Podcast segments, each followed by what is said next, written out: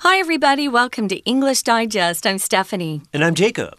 Hey, it's our health unit. We're going to be talking about something that all of us do in this life, and that's laundry. Mm. Washing your clothes, your towels, your bed sheets, your comforter. Actually, I guess the comforter part is usually put inside uh, some fabric that we call a duvet cover. Mm -hmm. Duvet is a French word, D U V E T. You don't pronounce the T, it's duvet. And that's just um, the pretty patterned sheets, uh, and you put that warmer part, the comforter, the warmer part goes inside, and you usually zip it together. Um, it's not very fun to have, uh, I guess, your comforter on during the summer months because no. it's so hot, but uh, it's nice to have a comforter in the winter. Now, uh, Jacob, how, how do you do your bed sheets? Do you have one sheet on the bottom? And, you know, in America, we have a sheet on the bottom called the fitted sheet, and mm -hmm. then the mm-hmm. sheet on top of that is called just the the flat sheet. The flat sheet. Mm -hmm. But here in Taiwan, they really don't sell flat sheets very often. No, right. You in a set, if you're buying a sheet set, you would have, like you said, the fitted sheet that goes around the mattress, which mm -hmm. is the mm-hmm. big mat that you you sleep on, and then you just have the duvet cover, and people don't use another sheet between, I guess, what is the the comforter or the the big blanket on top uh -huh. and your body. So right. it's it's interesting. I've been in Taiwan long enough that sometimes now I don't even need to use the sheet. Whereas before, I'd be like, "You, you crazy person! Of course you need a sheet, right?" Yeah, yeah. Yeah. Well, I got used to it too, but when I go home, I'm like, "Oh."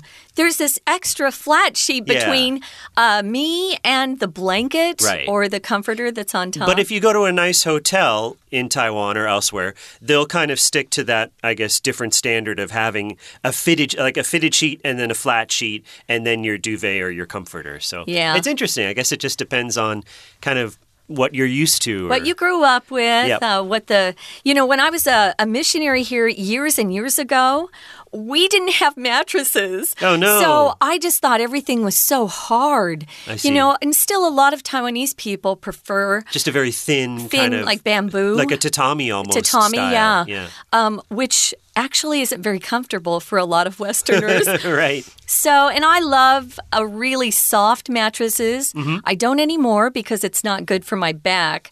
I went and bought a new mattress two years ago. But uh, yeah, the way that we arrange our sleeping arrangements is a little different in Taiwan or in Asia versus Western countries. So let's get started. We're going to read through today's lesson about washing your sheets, and then we'll be back to talk about it. It's delightful to get a relaxing night's sleep on a bed with cool, fresh linens. Research into the science of sleep and hygiene recommends clean sheets because of the issues associated with dirty ones. Substances like dirt, sweat, body oils, and dead skin cells can build up on our sheets. Breathing in these substances and exposing our skin to them contributes to allergies, asthma, and skin irritation. Sweat and body oils can also make your sheets and blankets smell disgusting especially in hot weather. Some substances that reduce sleep quality can't even be seen with the naked eye. Dust mites are microscopic creatures that live in mattresses and other fabric covered furniture in most households. They feed on dead human skin cells, so dirty sheets can help dust mites breed more quickly. Dust mites' dead bodies and fecal matter can also bother people's skin and cause allergies and asthma. Most people should wash or alternate their sheets and covers for pillows and blankets once a week. You may be able to extend this to every 10 days or two weeks during cold winters.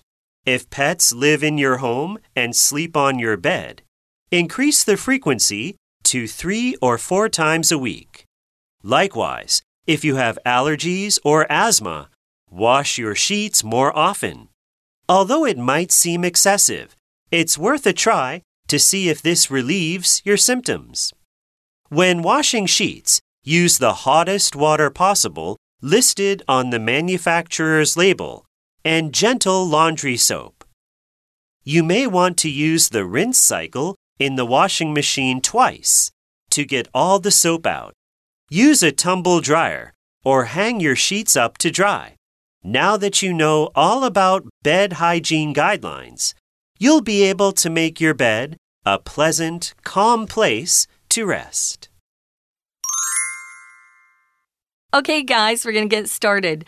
Uh, the title is Change Your Sheets. We're talking about your bed sheets for a good night's sleep. It'll help you sleep better. So it's delightful to get a relaxing night's sleep on a bed with cool, fresh linens. Oh, it's it's the best time of the day, I think. Going to sleep, you know, having worked hard.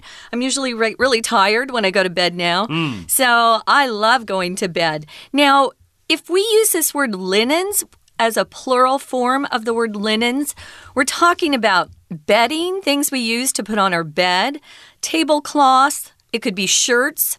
It could be your towels, but usually if someone says linens, your your bed has fresh linens on it, it just means they have changed the sheets and they're they're fresh from the laundry, which is a nice thing.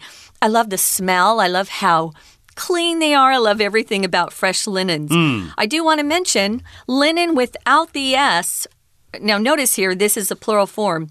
Linen without the S is a type of fabric a right. type of material that we often use and wear in the summer because it's cooler. Uh, it wrinkles very easily. Yes. But here we're not using it that way, guys. Linens here is referring to all the things you put on your bed your comforter, your duvet, your fitted sheet, and your uh, just your flat sheet.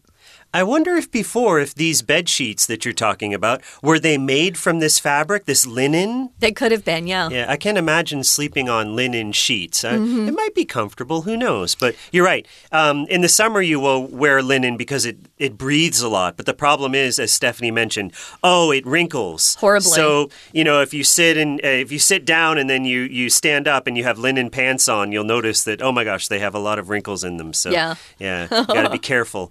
Okay. Uh, let's continue. Research into the science of sleep and hygiene recommends clean sheets. Okay, so we have this word hygiene here. Hygiene basically is kind of the act of keeping clean. So that mm -hmm. could mm-hmm. include bathing, uh, washing your hands, cleaning out your ears, uh, things like that. Um, yeah, we, we say we practice good hygiene. You always want to practice good hygiene. For instance, if you sneeze, you want to cover your mouth with a tissue or even use your elbow when you sneeze. This is practicing good hygiene. You're kind of trying to stay healthy, you're trying to keep clean, you're trying not to spread germs. That's another thing you can do if you practice good hygiene. Mm hmm. Uh, we don't put an S on this word, guys, it's non count. And I love people with good hygiene. If you don't have good hygiene, sometimes people will uh, have an issue being around you. You might have body odor yeah. or you smell really bad. Right. Uh, so that's no fun, especially in the summer. Make sure you take extra showers or baths as needed, uh, especially the young boys out there. Uh, we all get out there and sometimes sweat too much and we don't smell very good. So practice good hygiene. Um, and some of that good hygiene includes washing your sheets more often um, instead of sleeping on dirty ones day after day after day. Mm. I have a horrible story about when I was in college. Uh, we lived off campus and we didn't always pick our roommates. And uh, one girl was renting a room in the house and she had horrible hygiene. Oh, no. Um, we we kidnapped her sheets. We stole them from her bed and washed them. I think it had been over six months. Uh, since she had washed her wow. sheets. Yeah. But not everybody was raised uh, knowing how to have good hygiene. So be patient with people around you and help them. Mm. So there are substances like dirt, sweat, body oils, and dead skin cells that can build up on our sheets, and that's what makes them so dirty. That's right, yeah. Another thing we do here in Taiwan, of course, is we shower before we go to bed. True. A lot of places in the world, they shower in the morning when they Mm-hmm. wake up. That's more common, let's say, in, in North America. I do both. Oh, okay. well, that's that's even that's that's great hygiene. Yeah, I like to be clean. Most of us are probably okay doing it once, but showering both before bed Mm. and after you get up, that's that's practicing great hygiene.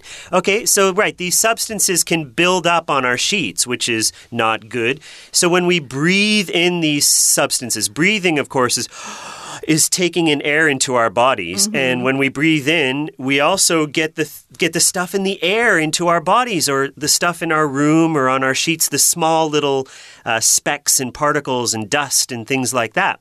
And we're also exposing our skin to these things. When you expose something it, or, or you are exposed to something, it's something is coming into contact with you, or something might be touching you, or something else. So we talk about exposing your skin to the cold, let's say, that can damage your skin, or don't expose your skin to the sun Oh, because yeah. then you'll get a sunburn. Mm-hmm. Okay, so to expose is to kind of let something come in contact with another thing here. Or if you leave something uncovered or unprotected, you'll be exposing that thing to something that uh, probably isn't very good. Yeah, if you expose your skin to things that contribute to allergies, it means your skin is coming into contact with something that can make it itch or feel um, irritable. Here we've got uh, skin irritation, things that make your body uncomfortable or cause discomfort would be some type of irritation. Now, asthma is a medical dish condition where people have a hard time breathing. I actually have asthma. I didn't have it when I was younger, I got it when I was much older. And it's just hard to breathe sometimes, uh, depending on what I'm around. I don't like cats or dogs. Uh, their fur makes me crazy. I, I just can't breathe anymore. And I start going, Yeah, you start to like yeah, wheeze. We and- call it wheezing. Yeah. Yeah. So sweat and body oils can also make your sheets and blankets smell disgusting. That's probably the biggest issue, especially in hot weather. And who wants to sleep in sheets and blankets that really smell terrible? it's not comfortable, No. right? Right. So yeah, you want to wash these things when you can, and that's what we're we're talking about here, changing your sheets for a good night's sleep. Some substances that reduce sleep quality can't even be seen with the naked eye. Okay, right. So when you talk about the naked eye, it means you're just using your eyes and nothing else. So you don't have like a, a magnifying glass, a, a thing that you can look through to make things appear bigger. You're using your naked eye, just your eye. You know, you could be wearing your normal glasses. They're not talking about that, guys. Hmm. They're talking about anything that enlarges something that's very small, right? Yeah. Yeah, so we've got dust mites. We talked about those in the first paragraph. Tiny, tiny, tiny mites, little bugs that we can't even see. These are microscopic creatures. If it's microscopic in size, it's so tiny, you need a microscope to see them. And they can live in mattresses. Those are those uh, thicker pads we put um, on our bed. Sometimes they're put on like a wood frame and that's what we sleep on, and other fabric or covered furniture in most households. Fabric is just some type of material that's usually made by weaving threads together. Uh, We have man made fabric as well, like polyester, that's a type of plastic, actually. But uh, these dust mites love fabric, they love mattresses. So that's why we have to, you know, make sure that the sheets and bedding that we put on our beds is as clean as possible so we can get rid of the dust mites. Right now, though, guys, we got to take a quick break, listen to our Chinese teacher, and then we'll be back. Hello everyone，我是派老师。今天讲解的是十一月七号 Unit Four Change Your Sheets for a Good Night's Sleep。这个单元是文艺选填的练习题，内容跟个人卫生清洁有关。大家每天都要上床睡觉，可是我们睡觉使用的床单够清洁卫生吗？如果不够清洁卫生，会有哪些问题呢？这篇文章提供了详细的解答。我们在主题解说前，老师要提醒各位，答题要先看清楚有哪些选项可选，大致把这些选项的词性标示出来。虽然有些词不止一种词性，不过，我们根据句子的结构，可以判断该题空格应该填入什么词性的单字，然后呢，再去根据文意找出正确选项，这样答题会比较有效率哦。好，我们现在一起来解题吧。请同学看第一题，请直接看第一题的题干。睡眠以及卫生相关的研究建议我们使用干净的床单，because of the issue 空格 dirty ones。Issue 是议题的意思，而后面的 dirty ones 是什么意思呢？Ones 是代名词，代替的是前面同类的复数名词，在此也就是前面的 sheets 床单，所以 dirty ones 指的就是脏的床单。问题议题 issues 与脏床单 dirty ones 之间要靠什么词串接呢？同学请注意，像 topics。issues 这些名词和后面的名词常常会借由 about、regarding 这一类的介系词而组成一个比较长的名词组。比方说，二零二二年六月，美国联邦最高法院终结五十年来对堕胎权的宪法保障，保守派大法官合力推翻罗素韦德案 （Roe v. Wade） 的判例，因此堕胎相关议题 （issues regarding abortion）。成为热门的议题，而选项当中有相似作用与文意的，就只有 I associated with 和什么相关。所以第一题正确答案是 I 的 associated with，意思是与脏床单有关的问题。紧接着，请看第二题：灰尘、汗液、身体的油脂，还有死皮细胞等物质会空格在我们的床单上。在助动词 can 之后，需要找个原形动词，再用文意筛选。因此，第二题正确答案是 C，build up 堆积。再来，请看第三题，到 can 之前都是句子的主词 some substances that reduce sleep。这个主词比较长，因为有关系子句修饰 substances 物质。可是关系子句还没完成，什么样的物质呢？that reduce sleep 空格。降低睡眠的什么？用文意挑选。第三题答案选 G，quality 表示有些会降低睡眠品质的物质，甚至是肉眼所无法看见的。We're going to take a quick break. Stay tuned. We'll be right back.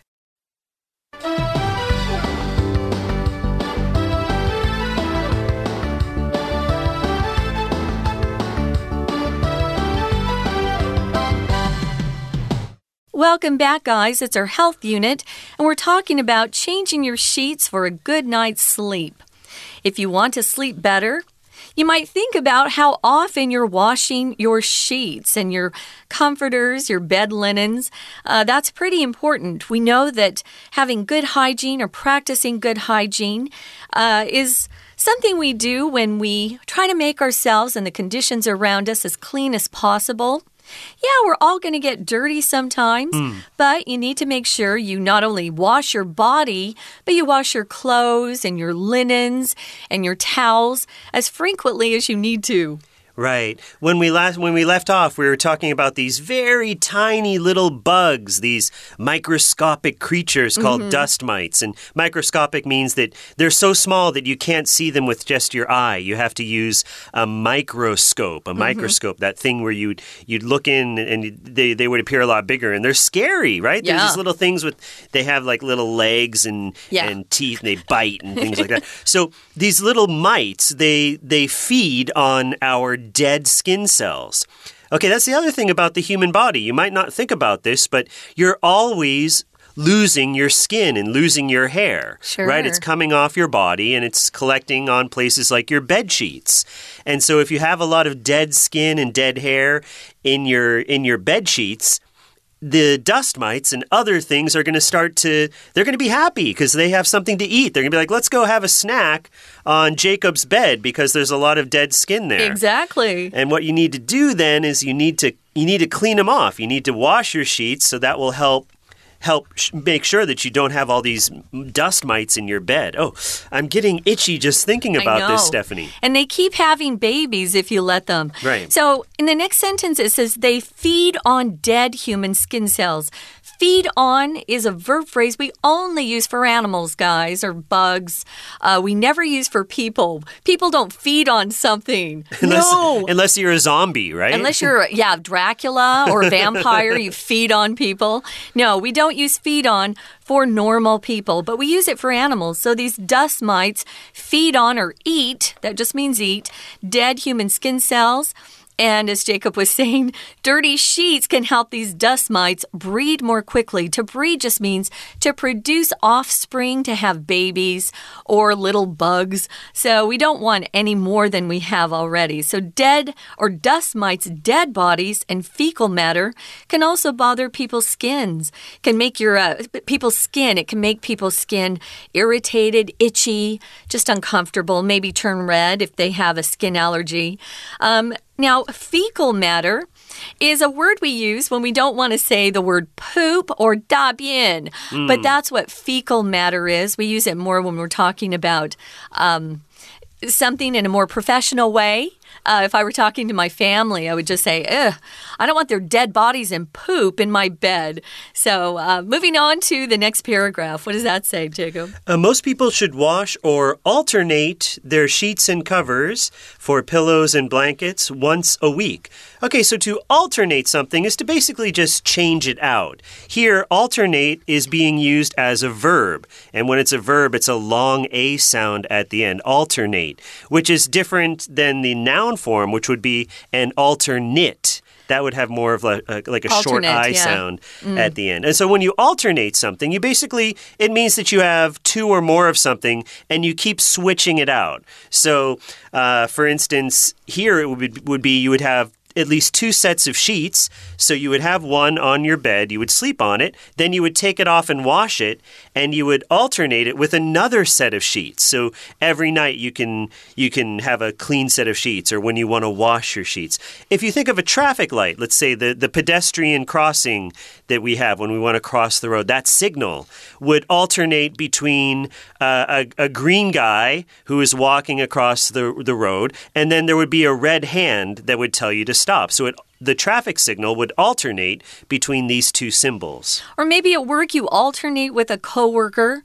Maybe one week you work you work mornings and then the next week you trade mm -hmm. and they work mornings and you work evenings. That's alternate. That's a verb form. Now, you may be able to extend your washing of sheets uh, to every 10 days or 2 weeks during cold winters. We don't sweat as much during the winter. Right. But remember if you have pets that live in your home home and sleep on your bed, you need to increase the frequency to three or four times a week.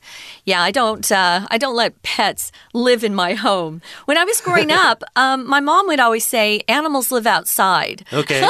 so I didn't know that people would let you know, like their dogs sleep on their bed. Oh sure, my goodness! Yeah. But a lot of people do, and they're not allergic to their animals, so they can. So likewise, or in the same way. If you have allergies or asthma, wash your sheets more often. And I do. Um, I, I'll try anything that I think will help. Although it might seem excessive or too much, it's worth a try to see if this relieves your symptoms. Uh, excessive, the best way to say what does excessive mean? It just means cool, fun, too much. Hmm. Now, in Chinese, we can use guo fun for a lot of different situations. Not so much in English, but here you could say excessive just means more than, than is necessary or normal or even desirable. So, yeah, uh, some people get carried away. They might wash their sheets every day. Yeah, but, who, but who has time to do this? Yeah, you who know, has time, it's like really? it, it, you have to throw them in the washing machine, take them out, hang them up. I know. Check if they're dry. I mean, it's a whole it's a whole deal, right? Okay, moving on to the final paragraph. When washing sheets, use the hottest water possible listed on the manufacturer's label. Okay, the manufacturer would be the person who who made the sheets and they have washing instructions on the on the label there. They do. Now, a manufacturer could be anyone who makes something. So For instance, Acer is a computer manufacturer, or Gogoro is a manufacturer of scooters. Mm -hmm. Okay, so anyone who makes something or any company that makes something, you can call them a manufacturer. And so here we're talking about the people that made the sheets. They'll give you instructions about how to wash them. And we're saying here you should use the hottest water possible and a gentle laundry soap. Yeah, good luck with the hot water. My uh, my washing machine doesn't have hot water. No, most most uh, washing machines in Taiwan are just cold water. Yeah, right? so I wash it a couple times. You may want to use the rinse cycle. Rinse just means to use water to clean uh, whatever you've been cleaning some soap out of something that you've been washing. Maybe you you shampoo your hair and then you wash it yeah. and rinse it. Rinse it just means to use water to get all the soap out. So use a tumble dryer. Those are the dryers that move around in a circle and it gets your clothes dry. Or, uh, like most of us, you probably hang your sheets up outside to dry. That's how I do mine. Now that you know all about bed hygiene guidelines, you'll be able to make your bed a pleasant, calm place to rest. Hopefully, this helps all our listeners get a better night's sleep. Mm, hope so. Mm, right now, we're going to listen one more time to our Chinese teacher. 接着第四题，they 空格主词 they 后面没有主要动词，我们要从选项里找出可以和受词人体死皮细胞相搭配的动词。所以第四题答案选 e feed on，以什么什么什么为食，表示盛满 dust mites。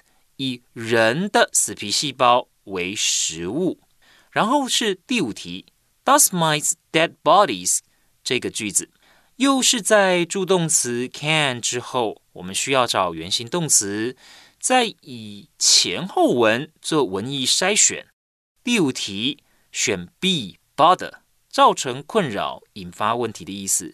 这句话表示盛满的尸体还有排泄物也会影响人的皮肤。再来，我们看看第六题，空格后的 this 代替前面这件事，每周清洗或更换一次床单。be able to 之后加原形动词，再以文意筛选。因此，第六题选 J extend，表示你或许可以延长清洗更换到每十天或两周一次。再来第七题。家中如果有宠物会到床上睡，就要增加空格，需要名词，对吧？在 increase 后面，我们需要有个名词当受词，再用词义筛选。所以第七题答案选 A frequency，意思是增加清洗或更换的频率。接着请看第八题，前文同样的，如果你有过敏或气喘，就要更频繁的清洗床单。Although it might seem excessive，虽然这似乎太过头了，但很值得一试。To see if this relieves your 空格，relieves 减轻是个及物动词，需要名词做受词。再根据前后文筛选，所以第八题答案选 F symptoms 症状。接着请看第九题，清洗床单时要使用尽可能最热的水空格。 制造标签上所列出极温和的洗衣皂，the hottest water possible 和 the manufacturer's label 都是名词，这两者之间的关联是什么？如何串接在一起？请同学回想衣服上的洗涤标签，是不是会标示用几度的水清洗啊？因此，第九题答案选 D listed on。最后第十题，这句总结全文。了解为何要清洗被单、多常洗以及怎么洗这些和床铺卫生有关的准则以后，就可以享有舒适的休闲空间。所以第十题我们就选 H guidelines。以上就是我们针对文艺选填所做的中文讲解。谢谢大家。That's it, guys. We hope you enjoyed this health unit. And, you know, if you want to improve your sleep quality, you might try washing your bed linens more frequently. Uh, for English Digest, I'm Stephanie. And I'm Jacob. Bye bye.